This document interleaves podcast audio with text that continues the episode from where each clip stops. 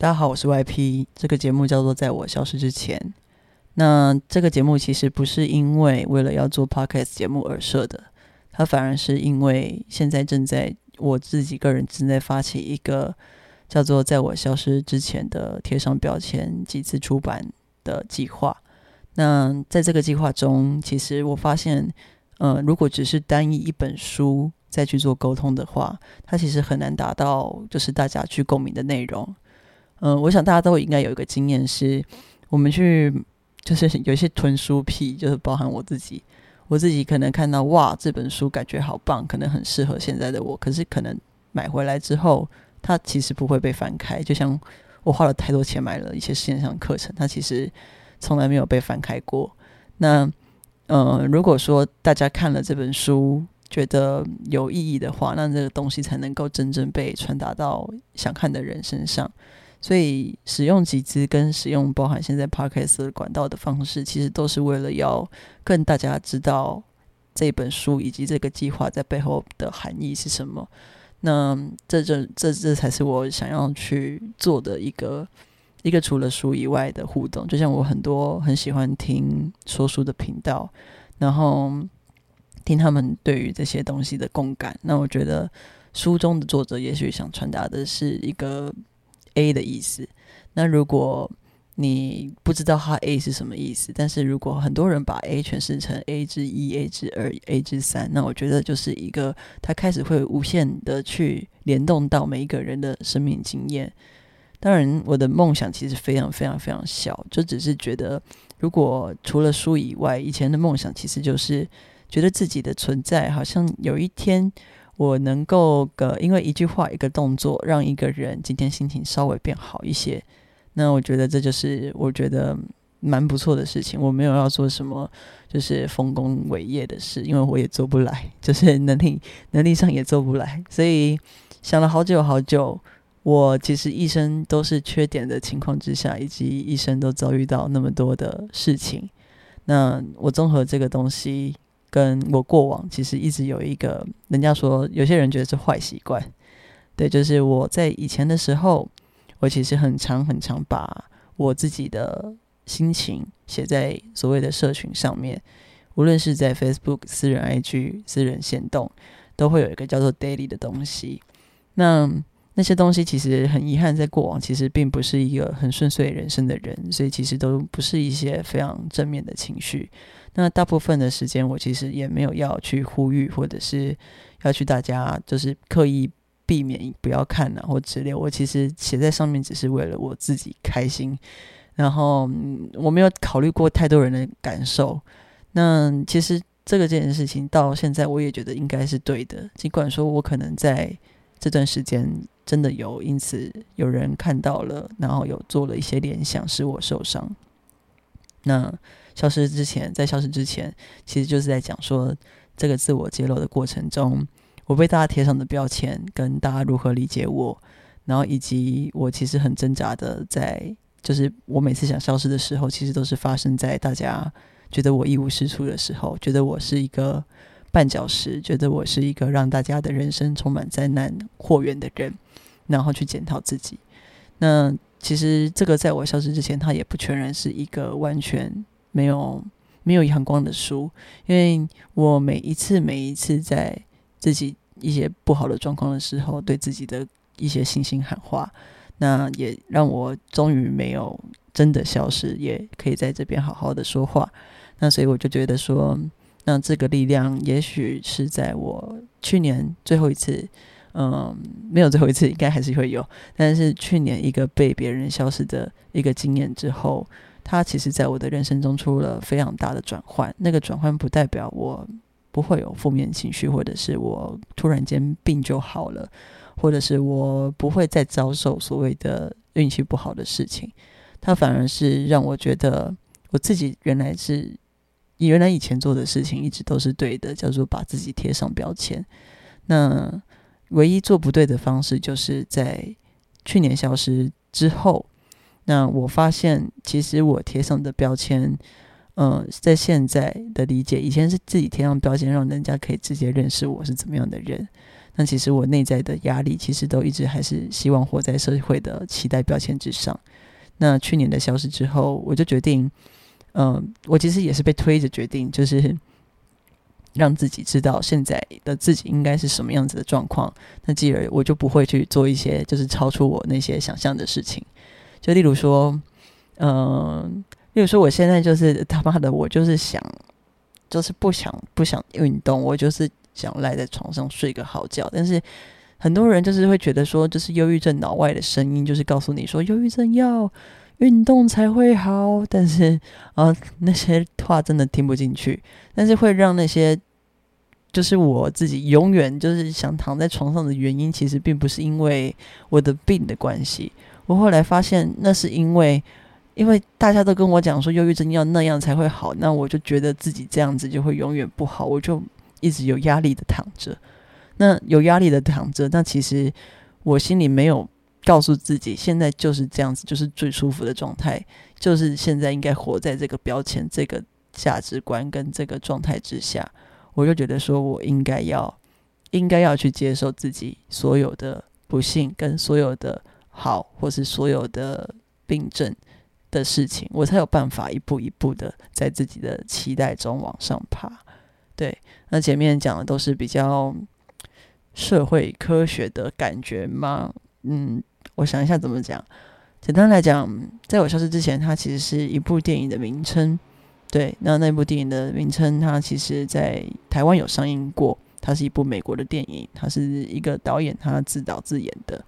他其实就是在讲述说，他其实在消失的时候都会有一些意外的打扰，那个意外的打扰逼迫他不得不可能要停下手边正在消失的动作。就例如说，他可能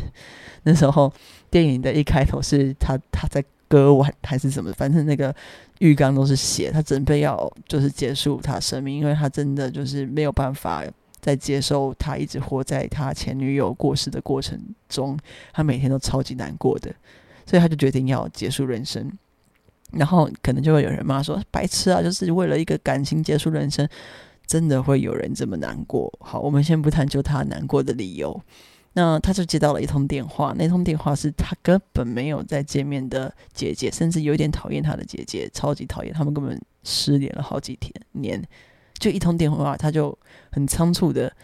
就是请他的弟弟去接他的女儿放学，那就挂了。然后他也搞不清楚为什么，好像在电话中就问了很多：“啊，怎么了？为什么突然这样子？”没有说理由，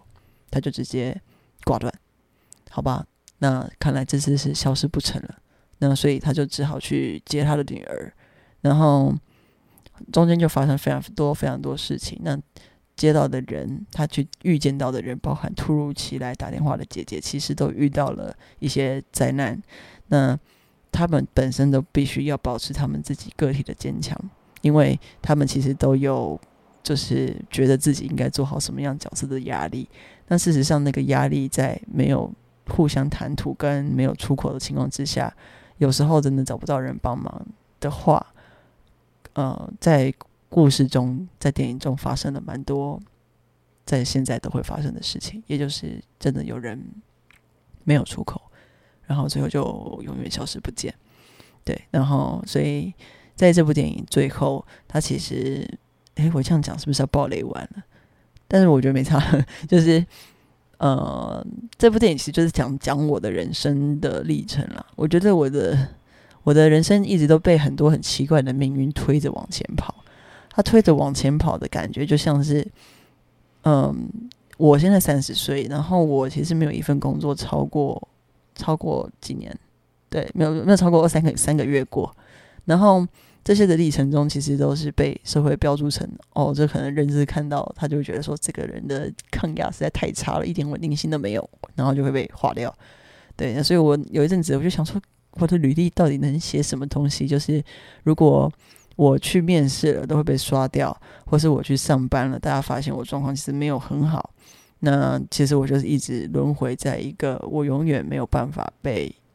被呃被看见的一个日子，因为大家都会知道嘛，就是你可能都会有 reference check，然后大家会打听你以前到底过得怎么样，然后你以前做的如何。那我就其实就觉得非常非常难过的是，我难道我一直在问自己的是？难道就没有一个机会可以让我重新来过吗？就好像是做错事的孩子，永远都会被记得他做错什么事情。好，一直做很棒的人，一直做了很棒的事情的人，他就不能够做了一个比较唐突的事情嘛？比方说，哦，一个超乖的学生，他可能从以前到下都是学霸，然后他可能有一天学会抽烟，然后大家就觉得，哇，你怎么可以这样子？然后我曾经听到有一件事情，就是很好笑的是，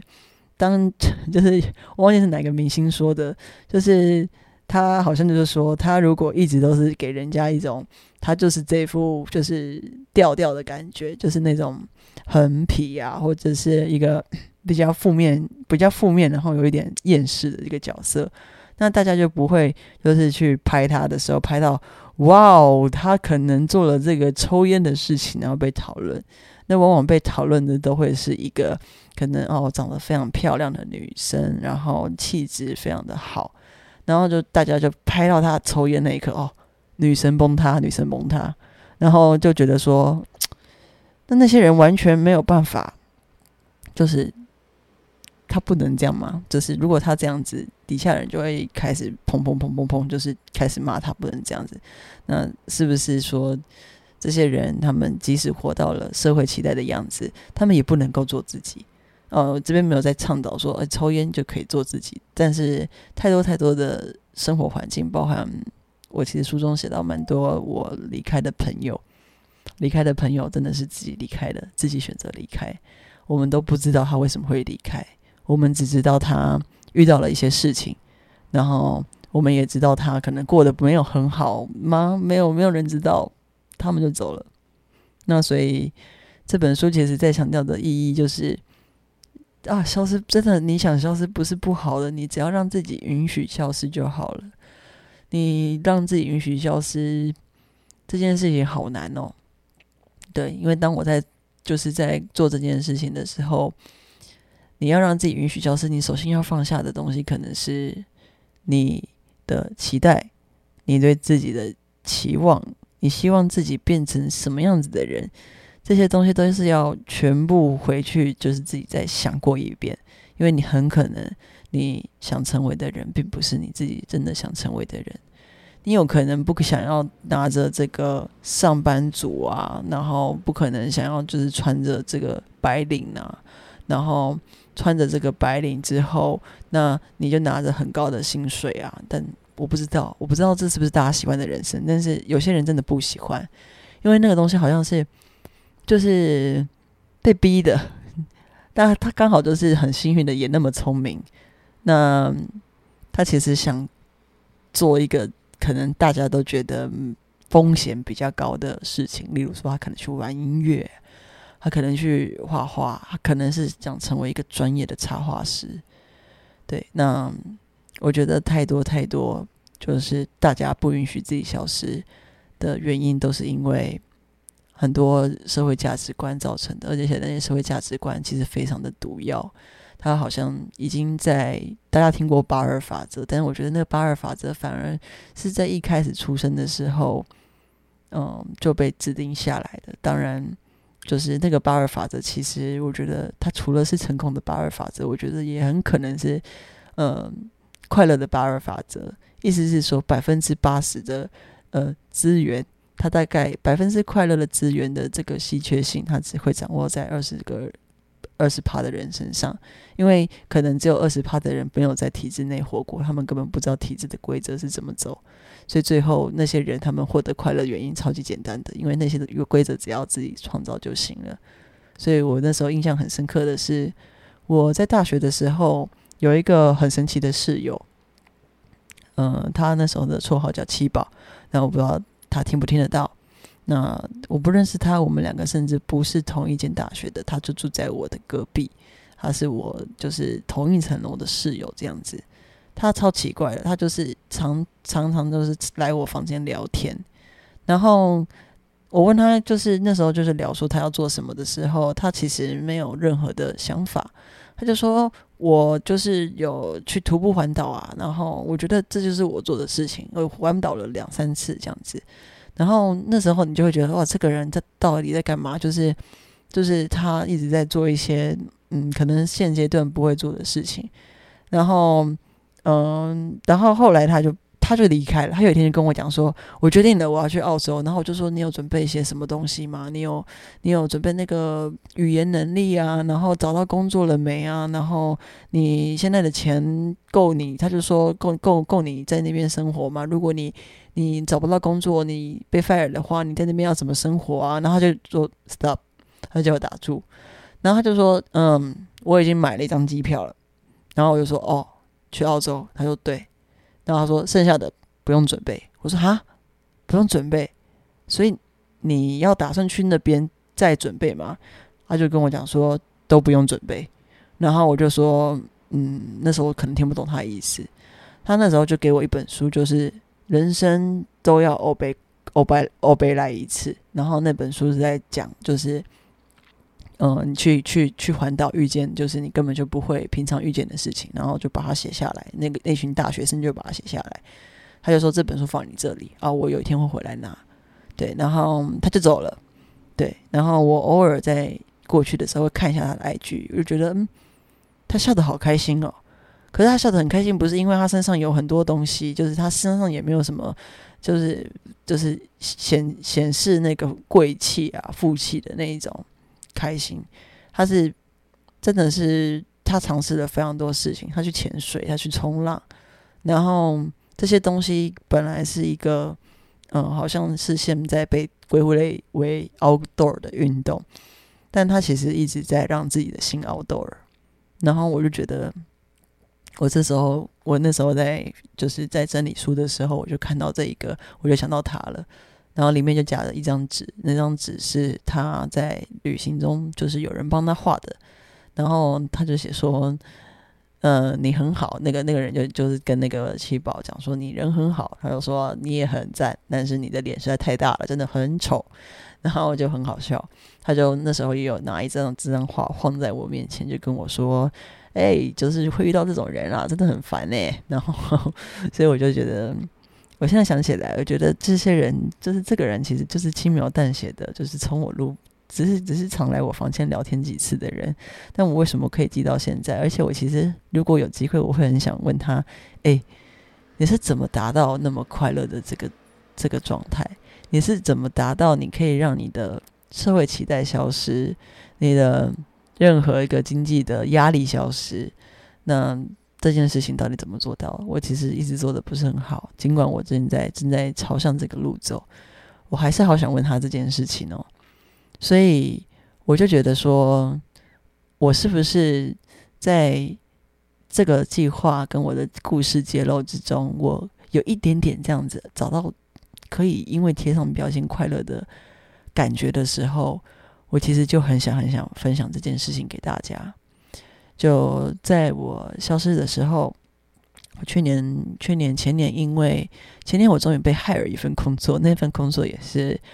我觉得很努力、很努力去 earn 来的，对，earn 来的，对。然后这份工作我去投了五六次的履历，还因此有三十次的面试都没有上。那在前年的好不容易在九月十六号当天就是上了这样子。那九月十六号就是 on board 那一天。事实上，我是八月二十六号的时候接到录取信，那个录取信我一直都还留着。那为什么会记得那么清楚呢？因为那一天是我人生中选择第一次去刺青的时候。那刺青那一阵子，其实就是一直在想，哎，找谁刺啊？然后，嗯，要刺什么图案？不想跟大家一样，我不想每一个人身上都有相机啊，或者鱼啊，或者金鱼啊什么之类的。那时候就想要自己特别一点，但又想不到自己的符号。那我觉得也是很懵懵之中。那时候大家推荐我很多设计师，其实他们图我都很喜欢，但是我就觉得好像没有我的影子在。那直到我就是滑到那种类似好友的社群推荐，就突然看到一个。然后粉丝数也不是那些顶高的那一种，可是看到就觉得好，我喜欢，我要我要去这个。所以其实有时候就是一种冲动跟直觉去同桌起来的一种快乐，当然不是冲动性购物那一种，这是想很久的。但是那种直觉性的事情，就当我就是在八月二十六号的时候，是我人生中第一个刺青。那刺青完就刚好收到这个录取信。那我就超级开心的，我就跟我的刺青师讲说，今天是我太幸运的一天了，今天是我第一次刺青，然后你给我了那么好看的图，那个图也是我以前没有想过的，然后他也是不就是一开始讨论刺青就是我讲的就是那样，然后他就说嗯可能不能这样子，我说那我想再按照你以前那个风格，他说我风格会变，然后我想说靠，那我。那我到底会刺出什么个符号来？然后反正就我就把这个直觉交给他，然后所以我其实就很感谢很感谢那天，就是觉得我是最幸运的一天，我达到我终于想要进的产业了。对，然后还是很不幸，就中间有 p r 一大段，那一大段可以之后再讲。但总之最后还是被之前。看之之前的时候，其实被之前的轰轰烈烈，因为之前的时候其实就是很多压力的对接，然后。跟公司知道我在发病了，然后他们就问我很多，就是没有办法理解我的发病的状况问题。他们觉得可能我可以忍一下，等一下再发病，或者是忍到回家然后再哭。嗯，可是就基本上就两方都已经很疲惫的状况之下，我们就有点像是和平分手吧。虽然我不知道我老板现在觉得是不是和平的，但是其实，在那时候，我觉得我们是有。我们是有想要就是和平的结束这段关系，因为我们觉得其实就是呃，老板就是说他们其实没有办法接受一直摆动的这样子的员工一直存在。我其实也是懂的，只是在那时候对我来讲就是天崩地裂，就是一个我最后觉得我坚持到底的路，跟我唯一能够相信的路，它崩的时候，那完了，我就没有任何的期待可以走，我也没有任何的感觉可以走，我在。跟公司告假的时候，那时候还没被支钱。然后告假是因为我就是去医院，然后那时候又要被安排住院这样子，因为一些急性的精神病发作这样。然后我就是在告假完没几天，我就还没有准备完住院手续，我就接到了就是这封之前之前的书，然后我就我我连院都不想住了，然后我就躲回家当成当成烂泥。然后烂泥就是接受接受接受到好吧，我现在就是没有工作，我也没有力气再找了。不然我以前会一直很无缝接轨的去找工作，去为了自己好像还在社会上贡献些什么。但这次我真的没有力气了，我连想死的力气都没有。虽然我那时候非常非常的想死，那后来其实就希望，就是后来其实就发生了一些有趣的事情，就是。当我后来发现这个东西并不是因为我做的不好，而是因为我现在就是我已经我我已经就是压力超标了，就是超标到我现在标签。然后，然后公司可能在在他们的制度上也是有自己的选择跟考量。那所以我就觉得说，好，那这可能就是一个不适合的状态。我也其实也不用去过度的去责怪自己。那当然没有那么乐观了，就是瘫瘫在家里一段时间。然后面临着，呃，要过年了，然后所以其实自己其实就是也必须要赶快把一些东西收拾啊，心理状态收拾。那我觉得就是消弭了一段时间之后，我就突然觉得，嗯，就是会去网络上晃晃吧。然后我就去，我就去我自己之前一直都很关注的朋友的社群，其实只是偶尔去看，就是看说，哎，我现在其实就是某种程度上算是一个。将可以成为自由工作者的工作者，那我只是自由而已，我还没有成为工作者。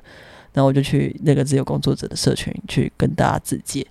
然后自介了之后，就突然就发，就好多人就是说，哇，我对你以前做过的事情非常的有兴趣，我都没有听过有这种事情。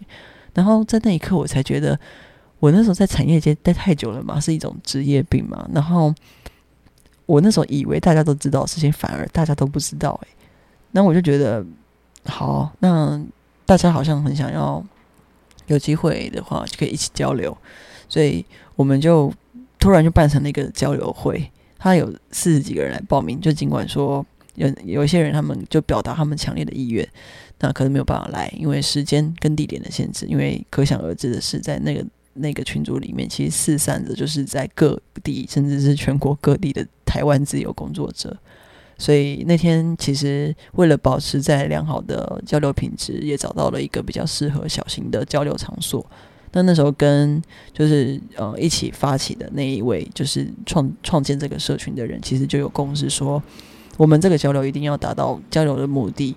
那那个交流的目的就是不是只有我在台上讲，就是我真的超讨厌，就是以前补习班在台上讲的那些老师，他们在讲自己的，然后很开心这样子，然后我我底下完全吸收不到，因为我想睡觉。对，所以我觉得就大家自己原来的东西，我们就应该是要去做一个，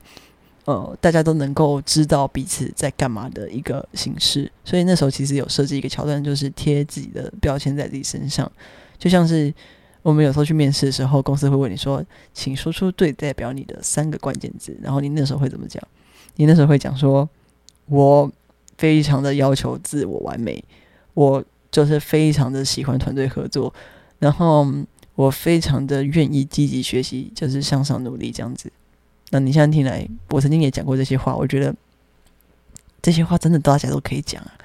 对，但是那些话是你在那个当下真的是你的标签吗？不一定。你是在那个场合之下去长出来的东西，那个东西也就是工作期待，你期待被录取的标签而已。所以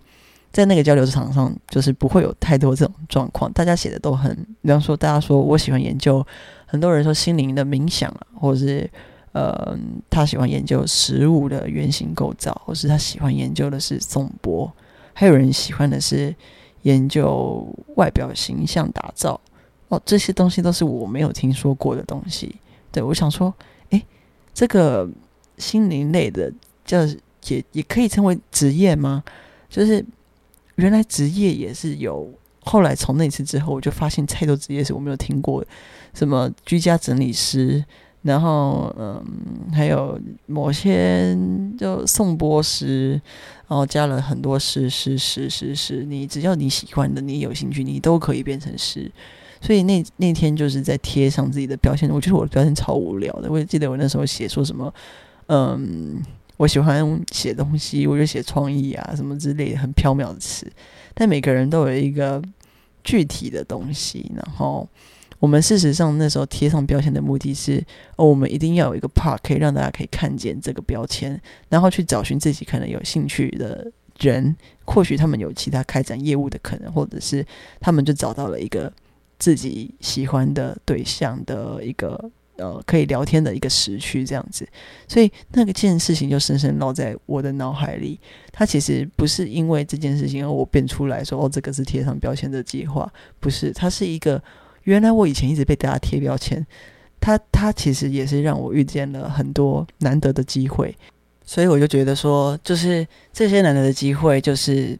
真的有人陪我陪到现在，或是有些人在我揭露的那一刻突然出来，就是跟我说：“哦，我知道，我也有这种感觉。”甚至有人说是在我写出来这些文字之中跟我讲说：“谢谢你写出来。”我觉得看到你写的东西，很像在回应我心里某一块很受伤的声音。那那些受伤的声音，我在你的文字中有被写出来。我觉得我因此觉得有被有出口的感觉。所以我觉得贴上标签，好像因为这些事情的开悟嘛，我开悟了，对我开悟了。那这件事情就因此觉得很好。对他那个贴上标签，不是要你像我在社群一样写出来，因为我知道每个人还是会多少会嘎嘎的。那我只能说这件事情，可能就是希望这个计划能够让大家自己慢慢练习，就真的是要说啊，或者是写信啊，或是用任何方式沟通、暗示、欲擒故纵都好。你如果没有办法做一次真实的自己，真的是一件非常难过的事情。而那个真实的自己，必须要透过你要说出来，你要从心里，至少你要开始做自己一次，你才有机会能够有机会去跟人家面对的时候，你不会要大费周章解释，就是说那些不喜欢的事情，然后你已经倒背如流了，那你其实不开心。对，所以贴上标签，在这个运动来讲，很多人会。怕怕的，但是其实现在目前这个七百多人的社群里面，大家其实都慢慢讲出来自己一些可能没有跟人家讲的事情，也许就是一个话讲出来，你可以回到正常生活去做其他的自己。但这个计划除了是希望让坚强的人可以允许消失，可以让他们找到出口以外，也是希望透过贴上标签的事情让。也许我的文字曾经造成有些人的共感，那这些人共感，他们也应该会造成其他的人共感，所以这个东西是会一直被延续下去的，所以才会回到一开始说，不是只有书而已。我想做的不是只有书，只是做一个集资计划，它就是一个大家一起去串起的力量。那我的书有一部分也会保留在这段计划中，去一起营造出来的内容跟相同的经历的人。那我都希望说，不是因为特定的标签，我们不是因为社会被贴上标签，我们就是躲起来，觉得就是要互相取暖，而是因为那些标签，我们找到了我们可以相遇的人，然后我们其实不用那么撕心裂肺的去苛求这个社会应该要同理我们些什么，因为同理真的太太难了，是。没有同理这件事情啊！就当你们两个，假设你们都有精神疾病，我是双极性感情失调，然后又加视觉失调，那他是那样子，那他的他生的时候，他遭遇了什么事情，他变成这样子，以及他的病下面，他扶持他、跟承接他、跟让他再相信，或者让他此刻想死的理由是什么？那我都我都我都觉得这些东西不是一个社会给予我们的标签可以复制的，我也没有办法去教大家说。OK，现在忧郁症的人应该要怎么样做哟？没办法，每个人都有听想听的话跟不想听的话。那那个标签如果只是一个社会可能作为泛类的这个归纳法的话，那这个呼吁去标签，其实太多人在做的事情，其实不一定能够实现，而且它可能导致的是更多人的受伤，因为你有时候痛苦的程度。例如说，我精神疾患痛苦的程度，跟你失恋的痛苦程度，或是你失去一个孩子的痛苦程度，可能他没有因此去诊断他有病，或是他真的有病的证明。但是你们痛苦程度，可能在自己的感受上都是很强烈的。那难道你们这样子的标签，嗯，就是有些人会觉得不公平啊？为什么？为什么你为什么忧郁的人就可以喊苦啊？然后我们就不行？可以。在这个计划中完全可以，因为这个标签完全就是你的个人生命经验，你就是在个人生命的经验的标签下面，你去找寻特定标签，或者你觉得这个人可以共感你的人，例如就很像是一种“哎，我也是诶”的那种感觉，然后才有办法去在贴上标签之后遇见跟你一样的人，然后你们一起慢慢的变好。你们一起慢慢的在，也许他走过了，也许你你还没走过，你们就可以一起变好。那变好的路程中，绝对不是只有痛苦的、比较痛苦那个人变好，比较走出来的人也可以变好，因为他会因为他觉得自己曾经走过的路，他有了一些帮助，那这些人因为他而变好。所以这个故事就是会一直让不同的人可以往上自己再贴上更理想的、更喜欢自己的标签，近一点点，近一只要近一点点就好，近一点点，我们就可以因为不用这样子，就是不用不用特别去呼吁说，就是一定要去我标签啊，或是一定要大家理解我啊，我只希望一个好小好小的梦想，你找到跟你同类的人，然后。你们让彼此越变越好。你找到一个你相同兴趣的人，你们让彼此越来越好。你找到一个你想了解的人，你现在可能还没有这个经验，然后你去了解他，都会因为你们都贴上了标签，我们就可以直接认识他。我们不用直接就是月老，就是需要去重新解释一次人生的那么累。对，所以我觉得，之所以贴上标签会不会太累的原因，就是因为。如果我们都能够投其所好，那基本上我们也不需要去理会社会太多繁杂的声音，要求你一定要怎么样。那个东西是自然而然会被你忘记了，因为你在乎的就是当下，你已经看到了这一个可以跟你一起走进一个越来越深的失去的人，你其实就不用再去建立非常多没有质量的社交。所以这是一个接下来的。集数应该就是会讲一些我书中实际的内容跟故事，所以希望这个计划我应该会把它摆在一个某一个 podcast 的单位的连接。那这是现在在在调查的问卷，可以进去看看我的故事，跟进去看看这个计划的发起的一些简单的脉络。那有机会的话，它其实是一个很艰难的任务了，就是嗯，几这这个几次真的是不好做，对。然后希望它有一天是一个大家可以看得到的东西。那我觉得就差不多是这样子。那我应该会一直录下去，呃，录到没有声音为止。对，所以就希望大家能够一起陪伴我在消失之前，